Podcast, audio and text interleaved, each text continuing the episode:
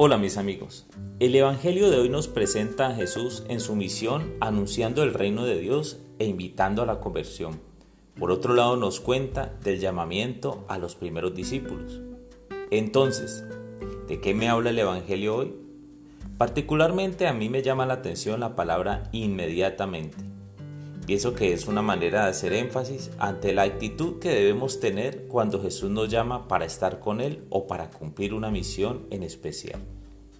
Inmediatamente debe levantarte a orar, eso nos ocurre a algunos. Inmediatamente debes ir y ayudar a alguien si ese es el llamado. Inmediatamente debes pedir perdón si has ofendido. Inmediatamente abraza a tus hijos. Inmediatamente dile a tu esposa o esposo que le amas. Inmediatamente ponte a trabajar.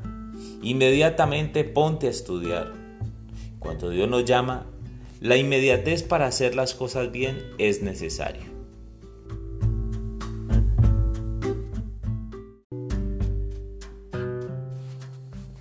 Señor Jesús, el Evangelio de, hoy nos invita a seguirte inmediatamente aquí estoy, heme aquí, haz de mí lo que tú desees.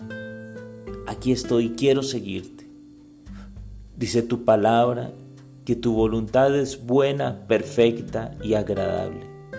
¿Cómo no seguirte, Señor, si tú no tienes cosas malas para mi vida?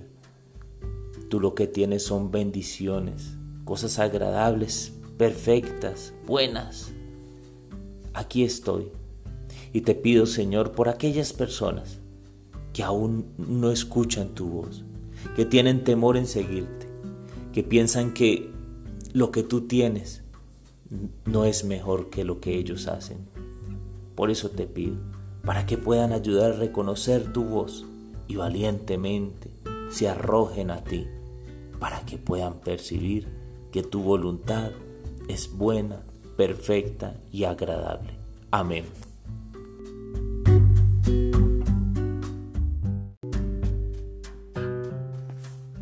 Evangelio según San Marcos capítulo 1 versículos 14 al 20. Después de que arrestaron a Juan el Bautista, Jesús se fue a Galilea para predicar el Evangelio de Dios y decía, se ha cumplido el tiempo y el reino de Dios ya está cerca. Arrepiéntanse y crean en el Evangelio. Caminaba Jesús por la orilla del lago de Galilea cuando vio a Simón y a su hermano Andrés echando las redes en el lago, pues eran pescadores. Jesús les dijo, Síganme y haré de ustedes pescadores de hombres. Inmediatamente dejaron las redes y lo siguieron. Un poco más adelante vio a Santiago y a Juan, hijos de Zebedeo, que estaban en una barca remendando sus redes. Los llamó y ellos, dejando en la barca a su padre con los trabajadores, se fueron con Jesús. Palabra del Señor.